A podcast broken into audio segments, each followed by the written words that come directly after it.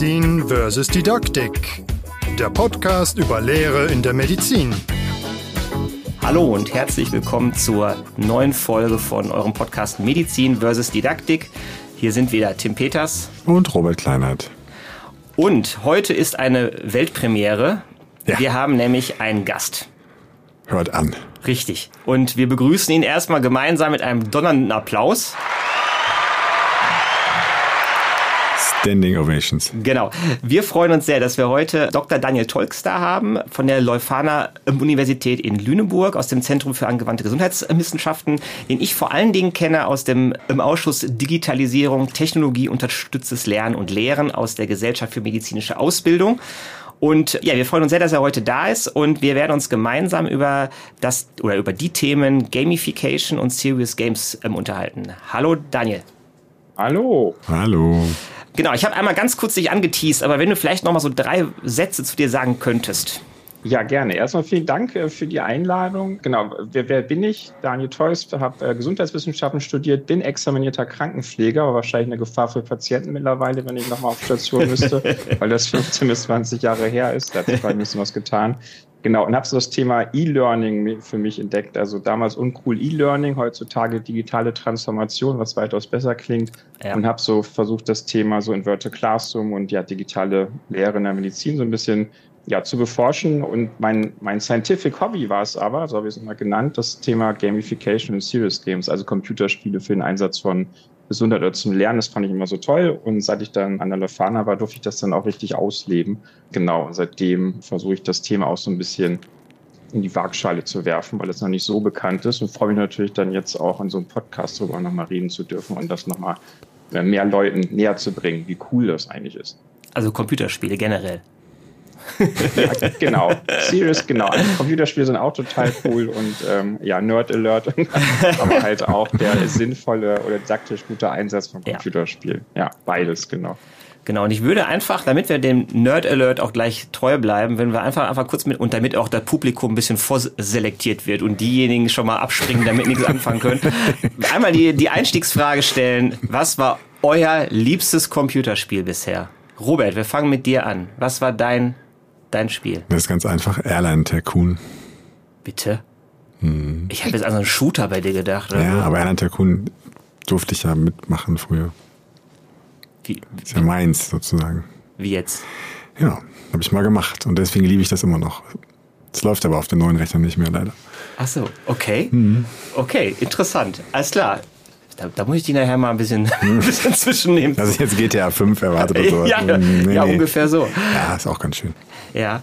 Mein, mein Game war, ich habe auch eine Weile überlegt, aber am Ende des Tages ist es doch die Mass Effect Trilogie, muss ich sagen. Das ist, ich weiß, über das Ende haben sich viele aufgeregt. Ich fand es eigentlich ganz cool, weil es mal anders war als sonst. War natürlich so ein AAA-Game, was sehr, sehr aufwendig produziert worden ist, aber die Geschichte und so war schon sehr cool.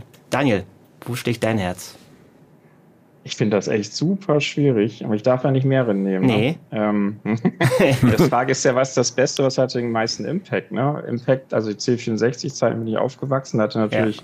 dann ganz andere Spiele Impact wie, wie Whistball oder so, aber ich glaube, Red Dead Redemption 2, weil das für mich das Computerspielen gerettet hat, weil ich eine Zeit lang gemerkt habe, die Spiele sind alle gleich, diese sogenannte Ubisoft-Formel, äh, ne? Ja, immer ja, der gleiche. Ablauf und ich dachte, boah, ich will es nicht mehr. Red Dead Redemption hat alles anders gemacht. Und dachte, da habe ich so ein bisschen den Glauben zurückgekriegt an Computerspiele. Dann war das. Spiel durch und dann ist der Glaube auch schon wieder so ein bisschen abgebrochen. danach kam wieder ziemlich viel. Also, also ich dachte, ich bin doch vielleicht auch zu alt, das hat sich alles verschoben, der Fokus, aber, aber Red Dead Redemption 2 fand ich grandios. Ja, ja, kann ich nachvollziehen. Mhm. So, jetzt holen wir das Publikum so ein bisschen, ne? Also die, die jetzt noch da sind, willkommen. und jetzt machen wir den, den Übersprung äh, in die medizinische Lehre und genau, also die, die, ich sag mal so die beiden Buzzwords, um es etwas provokativ zu bezeichnen. Gamification, Serious Games, die geistern ja schon jetzt eine Weile, sag ich mal, doch durchaus herum.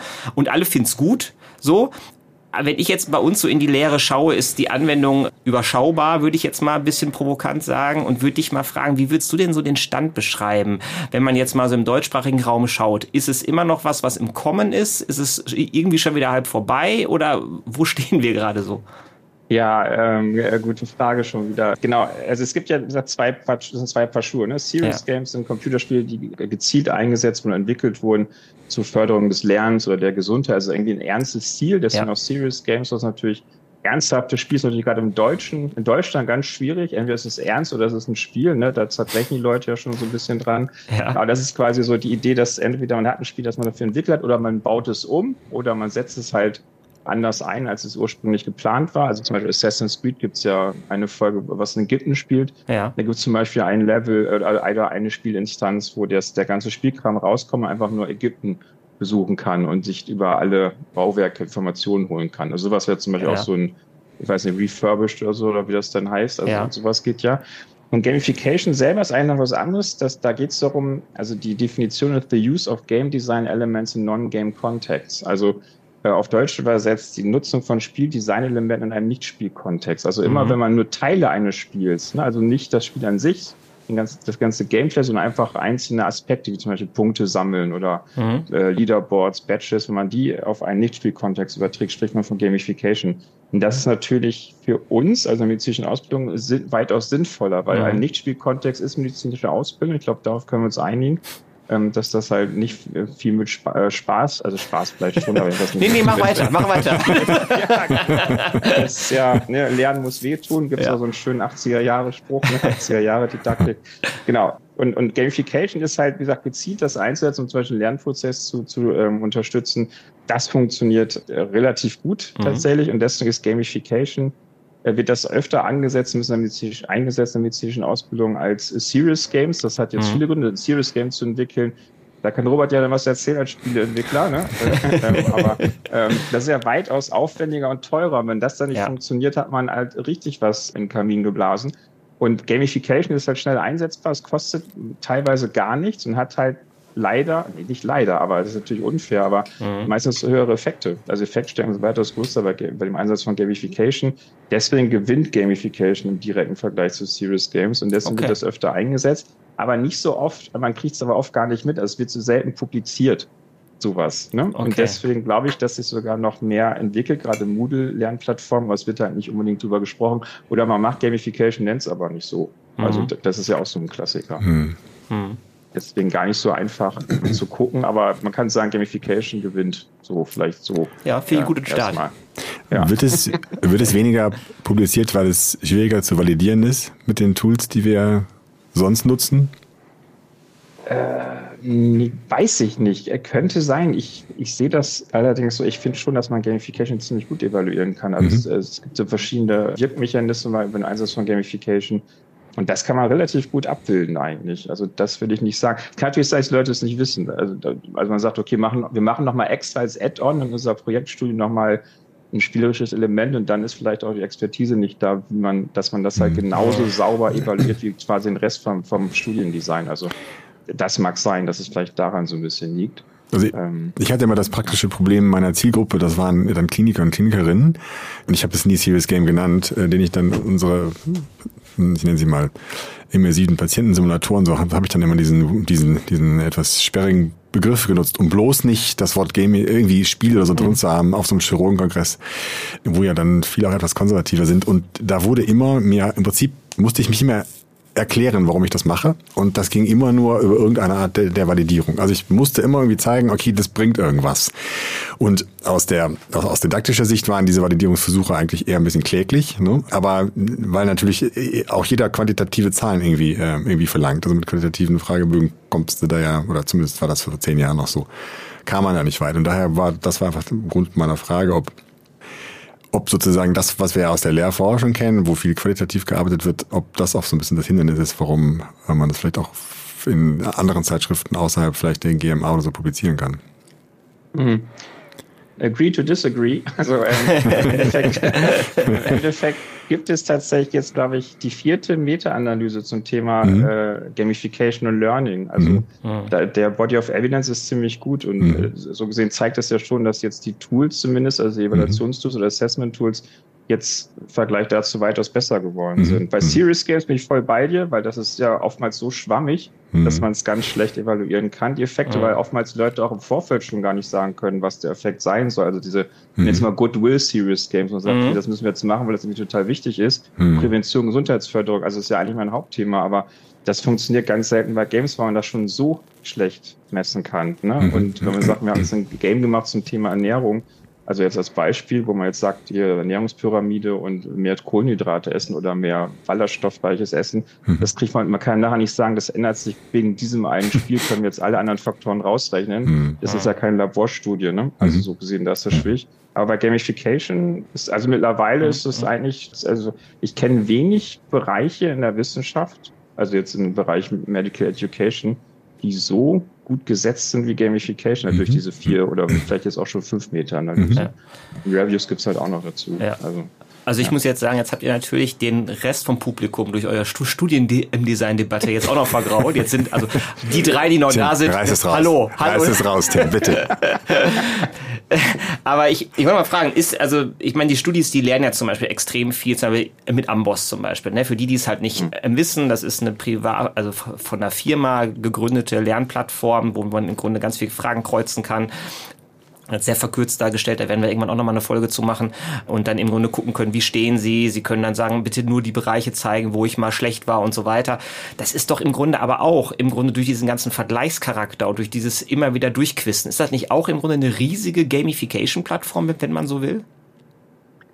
Ja, äh, tatsächlich, also ich sage, diese Definition von Gamification ist relativ breit und ja. das, ich glaube, dass viel, ich, ich, spreche auch ganz gerne von Game-Based Approaches, so, das ist dann ein bisschen breiter. Ne? Wenn ja. man so ein bisschen spielerischen Ansatz reinbringt, dann ist das so.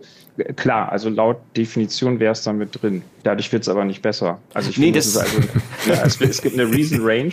Wenn man überlegt, wir hatten ja am Anfang die Frage Computerspiele, wenn man es in Red Dead Redemption jetzt nochmal nicht, also so ein großes virtuelle Welten, wo man fast alles selber machen kann, was man will, ja. und hat dann ein Game Design und ein Storytelling hinten dran und alles ist total super.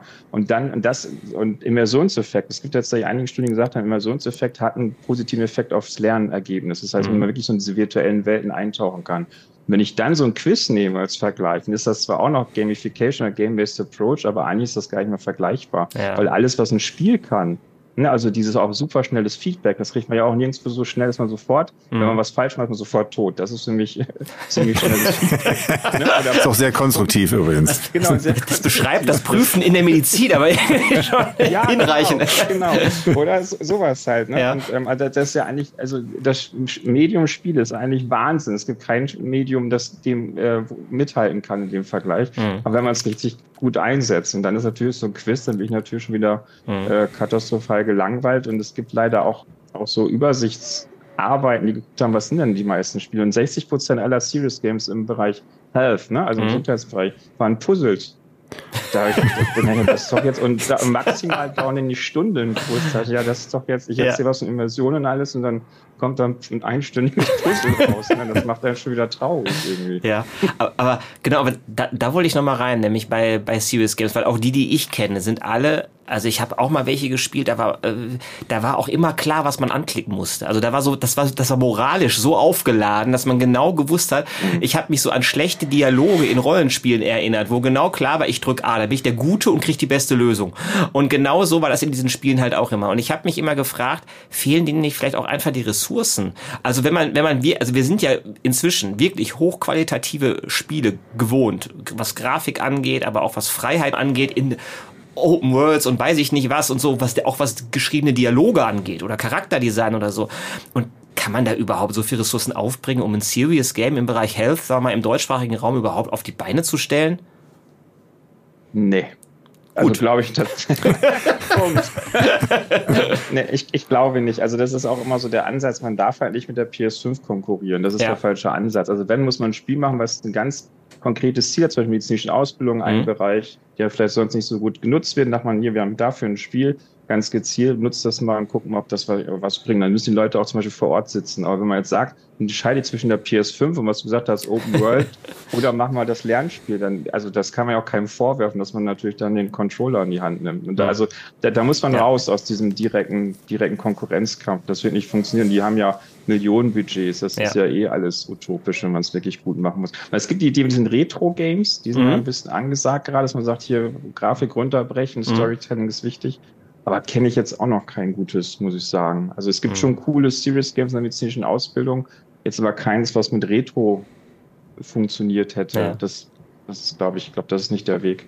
Ja. This is not the way. ist klar. Dann wäre noch, also dann wäre eben, wäre jetzt die Frage, wie siehst du denn dann die Zukunft für Serious Games? Wenn wir jetzt, ne, also wir, wir sind jetzt sehr kritisch drangegangen und wie gesagt, die Erfahrungen, so die ich jetzt zum Beispiel in der Lehre gemacht habe, das war immer irgendwie nett. Es war ein kleines ähm, Event, aber am Ende des Tages auch nicht mehr. Und das hätte jetzt, ob ich es jetzt gemacht hätte oder nicht, jetzt nicht irgendwie den Unterschied gemacht. Das war irgendwie ein Link mehr in meinem Moodle-Kurs oder so oder irgendwie, aber weiß nicht, braucht's das dann? Oder kommt es vielleicht erst noch? Vielleicht braucht's noch mehr. Vielleicht auch, du hast ja äh, gesagt, im deutschsprachigen Raum ist, glaube ich, auch die Auseinandersetzung mit dem Spiel noch mal schwieriger. Tut sich da was oder so? Mm, ja, also es gibt Gott sei Dank ein paar gute Beispiele, was halt funktioniert bei, bei Games. Und vielleicht kann man mhm. sich bei diesen Good Practice-Sachen ein bisschen was abgucken. Also das eine ist, das hat jetzt nichts konkret mit medizinischer Ausbildung zu tun, aber Remission ist so das Paradebeispiel für ein gutes Serious Game. Da geht es darum, dass man, es ging um ähm, Krebserkrankungen bei Kindern. Und die ja. Kinder sollten mit so einem Nanobot durch den Körper gehen und gegen den Krebs kämpfen. Da waren Tumorzellen, die wuchsen schneller. Die hat man dann draufgeballert mit, mit Munition und dann hat man gesehen, dass die Tumorzellen kleiner werden. Und wenn man aufhört zu schießen, werden die wieder größer oder vermehren sich. Die Munition war Chemotherapie. Also die haben versucht, den mhm. Kindern zu erklären, diese Zusammenhänge. Und die haben ganz viele Level eingebaut, auch mit Verstopfung, dass man dann Verstopfung hat und sowas alles, dass, die, dass man damit Laxantien draufschießen muss. Aber auch so unangenehme Themen haben die alle über diesen spielerischen Ansatz da äh, übermittelt. Und das hat dazu geführt, dass die Kinder tatsächlich Medikamente genommen haben in der Therapie und auch eine höhere Quality of Life Scale hatten und alles. Also okay. das hat dann wirklich einen guten Effekt gehabt. Das war auch wieder ein ganz konkretes Ziel. Ja. Man gesagt, hier Medikamente nehmen, Compliance erhöhen und da hat das gut funktioniert. Ja. Und was jetzt in der medizinischen Ausbildung total cool ist von Tobias Raupach, der jetzt in, in, in Bonn ist, die haben ähm, der war von Göttingen, da haben die Emerge entwickelt, so eine virtuelle Notaufnahme. Mhm. Das war, ne, kommt der, es geht aber um Clinical Reasoning die ganze Zeit. Das heißt, es ging nicht darum, dass die Studierenden da was lernen, kommt ein Patient an, dann kann man ihn befragen, was los ist, dann kann man Blutanalyse mhm. anfordern und so. Und dann kommt schon der nächste Patient ran und der dritte und der vierte. Und dann geht es ja. schon langsam los, wo schiebe ich den jetzt schnell in die Radiologie? Kann ich den in die Chirurgie abdrücken? Also, so, ja.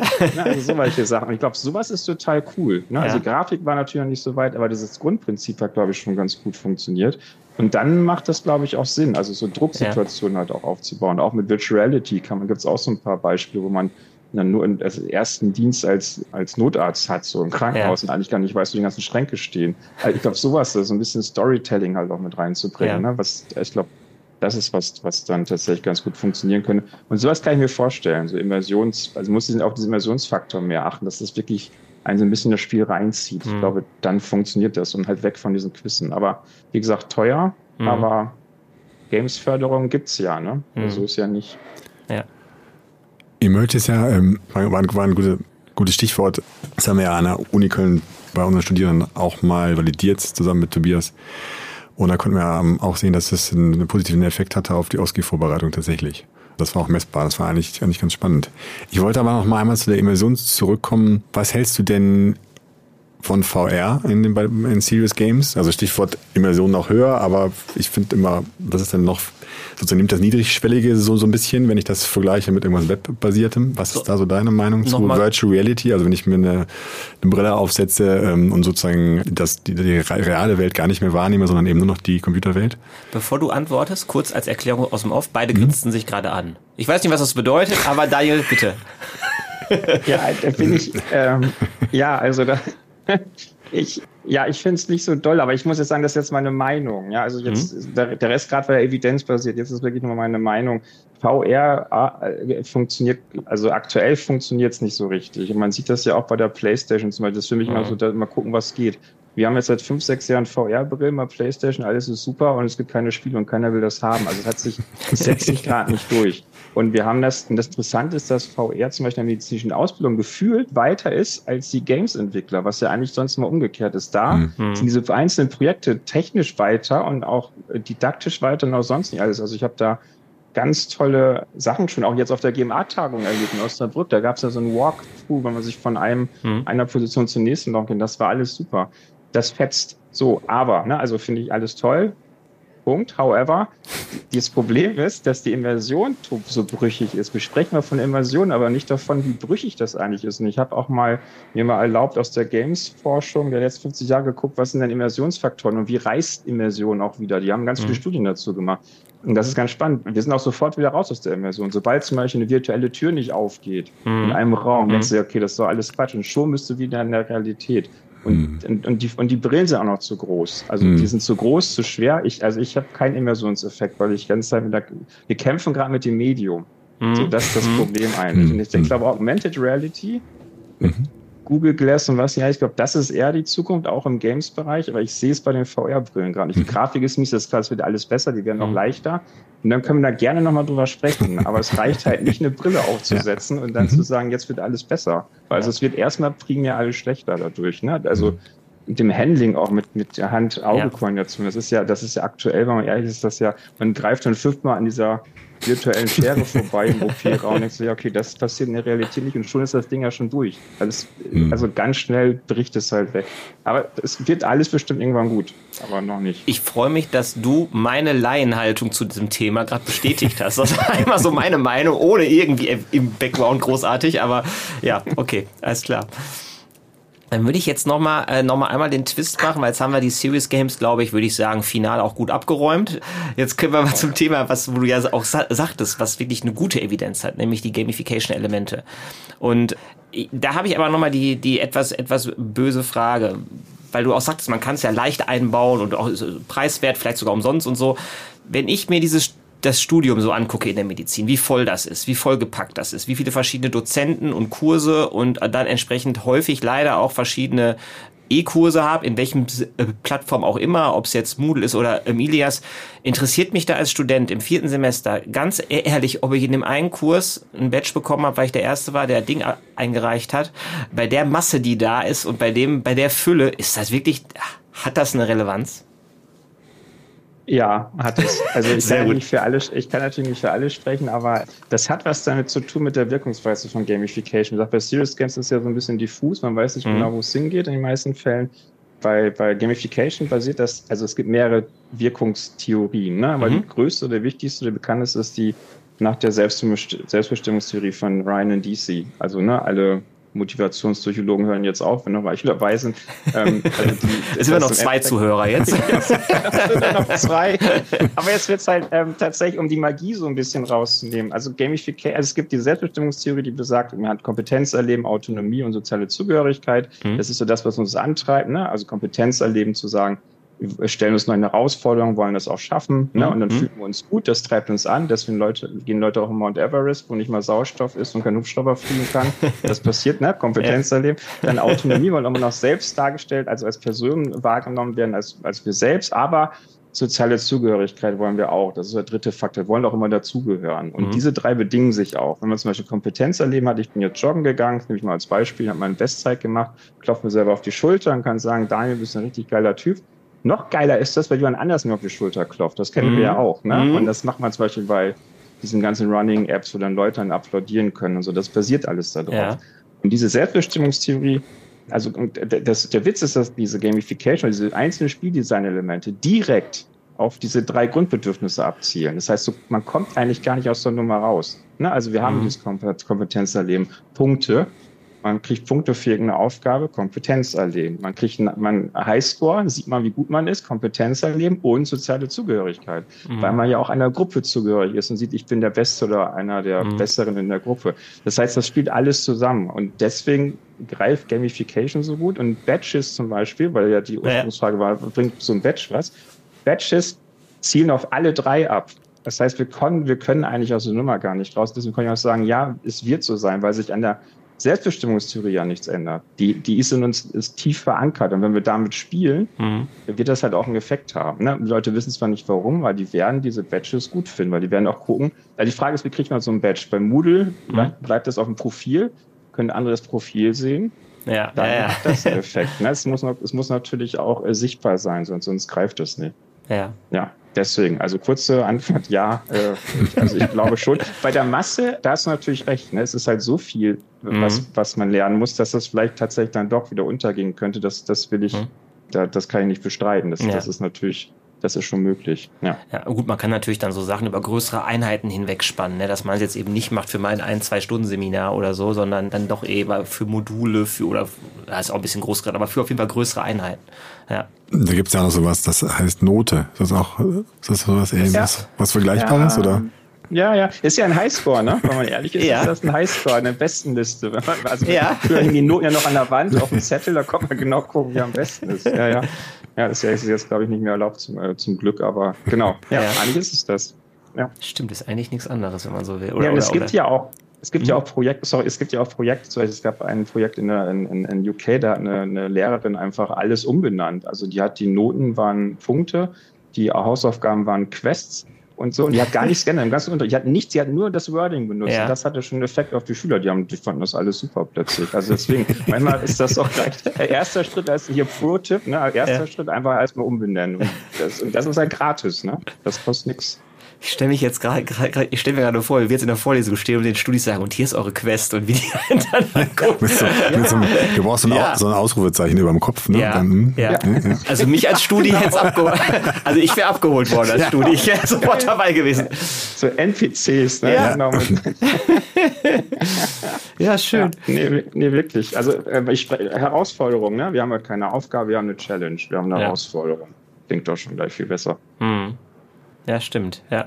Und muss man, wenn man jetzt, wenn ich jetzt, also ne, wenn wir uns an die letzten zwei Hörer, die wir noch haben, wenn wir mhm. jetzt an die denken und die sagen jetzt, ich habe das noch nie gemacht, ich will mich dem jetzt mal nähern, ich will das mal ausprobieren. Was würdest du jetzt sagen, wäre ein guter Starter, um zu sagen, also wäre das so auf, auf Moodle oder auf einer anderen Plattform wie Ilias oder weiß ich nicht, was es noch gibt, wäre das sowas, wo du sagen würdest, mach da ein Batch rein oder eben das äh, Renaming, was du gerade sagtest oder so, was wären so vielleicht so zwei, drei Tipps, wo du sagen, sagen würdest, fang doch mal damit an, damit könnt ihr gut Erfahrungen sammeln. Ja, ich bin im Moodle, ich bin Team Moodle, ne? Also ja. ähm, ich kenne mich mit Elias so gut wie gar nicht aus, deswegen kann ich jetzt nur für Moodle sprechen. Es gibt beim Moodle Plugins, die sind schon da. Also mhm. das heißt, da muss man gar nichts machen. Da muss man nur die IT fragen, hier könnt ihr die mal freischalten. Die sind also mhm. Moodle integriert schon. Da gibt es zum Beispiel Level Up, wo man dann Erfahrungspunkte sammeln kann als App. Es gibt Badges, wo man wirklich die Badges verteilen kann. Dann kann mhm. man eingeben, welche Herausforderungen muss man schaffen, um dieses Badge zu kriegen. Das kann man einfach alles da schön eintippen. Das ist relativ einfach. Es gibt ein Stash. Total cool. Da ist, das ist ein Secret Level. Also stellt mal vor, ihr habt irgendwie zehn Aufgaben für Studierende. So, und die sollen noch die elfte machen, die richtig schwierig ist. Da haben wir ja. keinen Bock drauf.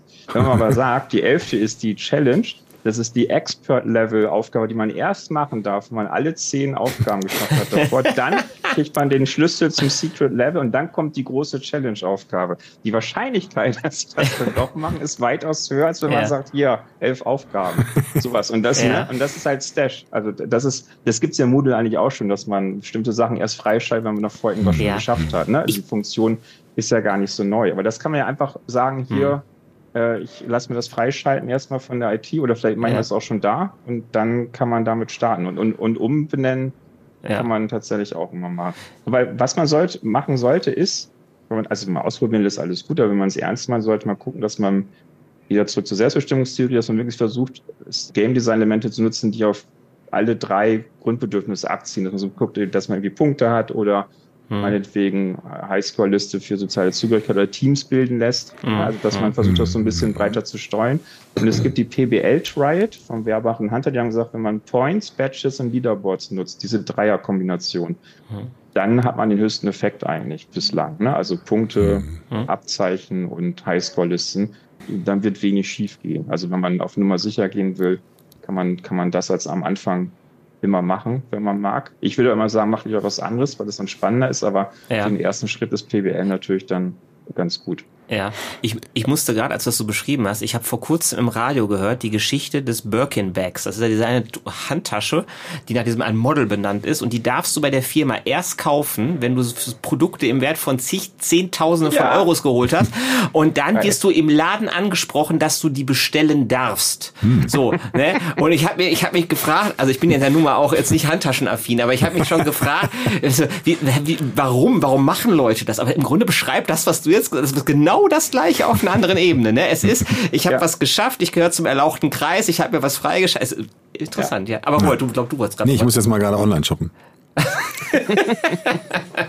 sammeln, ne? ah, nee, aber äh, nee, aber interessant. Also das wären so die, ne, wo du sagen würdest, so die, ähm, womit man dann ganz gut starten kann. Ja, ich, ich würde so als letzte Frage, um dann so, damit wir so langsam zum Ende kommen, und die letzten zwei dann auch entlassen können, würde ich noch die Frage stellen, also wenn du jetzt mal so guckst, also ich habe das vorhin schon mal so bei den Serious Games ein bisschen gefragt, aber wo entwickelt sich das gerade oder wo siehst du die beiden Bereiche, sag mal, oh die schöne Bewerbungsfrage, wo, wo siehst du die Bereiche in zehn Jahren? Nein, aber ne, wenn wir nochmal in zehn Jahren uns hier nochmal treffen in Podcast Folge 734 und zurückblicken so, was glaubst du, ist es, ist es so wie jetzt? Ist es, dass man sagt, kann man machen, ist nett, es gibt ein paar schöne Anwendungen, aber hm, oder würdest du sagen, das ist ein konstitutives ähm, Element, weil sich in der Digitalisierung doch so viel geändert hat? Hm.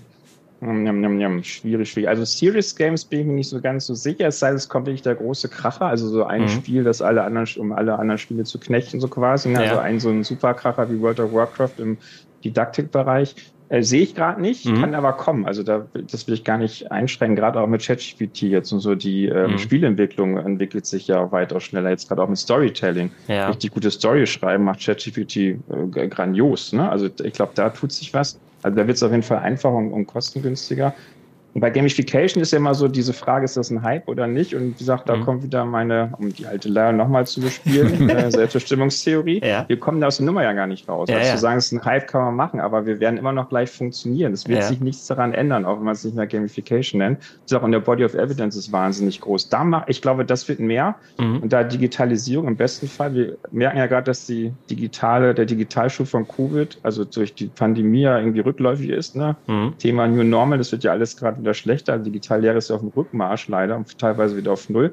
Wenn sich das aber wieder mal richtig entwickelt, zu sagen, wir machen jetzt wieder gute Blended Learning Konzepte mit Selbstlernphasen online, dann sehe ich da ein Riesenpotenzial, weil, weil Gamification ja genau gerade diese Selbstlernphasen und diese Lernprozesse ja. unterstützen kann. Das ist ja das Gute bei Gamification. Gamification soll ja nicht den Lernprozess ersetzen, aber diese, mhm. die, diesen Lernprozess unterstützen, an den Stellen man weiß, vielleicht Motivationsproblem, das vielleicht langweilig oder repetitiv dass man da gezielt das einsetzt. Also ja. da sehe ich tatsächlich eigentlich ein, ein großes Potenzial, wenn ja. sich das da weiterentwickelt. Auch mit Learning Assessment, ne, um was es da alles gibt. Ich glaube, ja. dass da auch Gamification gut funktionieren kann, wenn man diese Learning Analytics hat und sagt, hier, Schwachpunkt der Lernphase ist da und da und dann sagen wir, zack, da ganz gezielt hm. äh, nochmal nachhelfen. Hm. Also da, ja. da, da, da sehe ich eigentlich ein großes Potenzial. Ja, und wenn man auch gerade schaut, dass in dem Entwurf der neuen Approbationsordnung, da hatten wir ja auch, auch schon eine Folge zu gemacht, dass da ja auch diese Selbstlernzeit ausgewiesen ist. Ne? Wenn man dann eben sagt, die will ich gestalten, so, da will ich irgendwas hm. mehr mitmachen als hier, hier habt ihr, dann sind das ja in der Tat Elemente oder auch formatives Feedback, was ja auch immer, immer, immer ein bisschen mehr bearbeitet soll. Nee, das stimmt schon, da, da hm. sehe ich das auch, ja. Ja, ich, ich, ich bin gesättigt. Ich bin, ja. Meine Fragen wurden äh, zufriedenstellend. Äh, die Note besprechen wir gleich im Anschluss. Ne? Punkte. Richtig, Entschuldigung, die Punkte. Ja, wir danken dir, dass du dabei warst. Vielen Dank. Äh, für den ähm, Input. War super spannend. Hat viel Spaß gemacht. Unbedingt. Und ja, an die Zuhörer, wir sagen vielen Dank fürs Zuhören. Und bis zum nächsten Mal. Bis dann. Tschüss. ciao, ciao. Danke, ciao.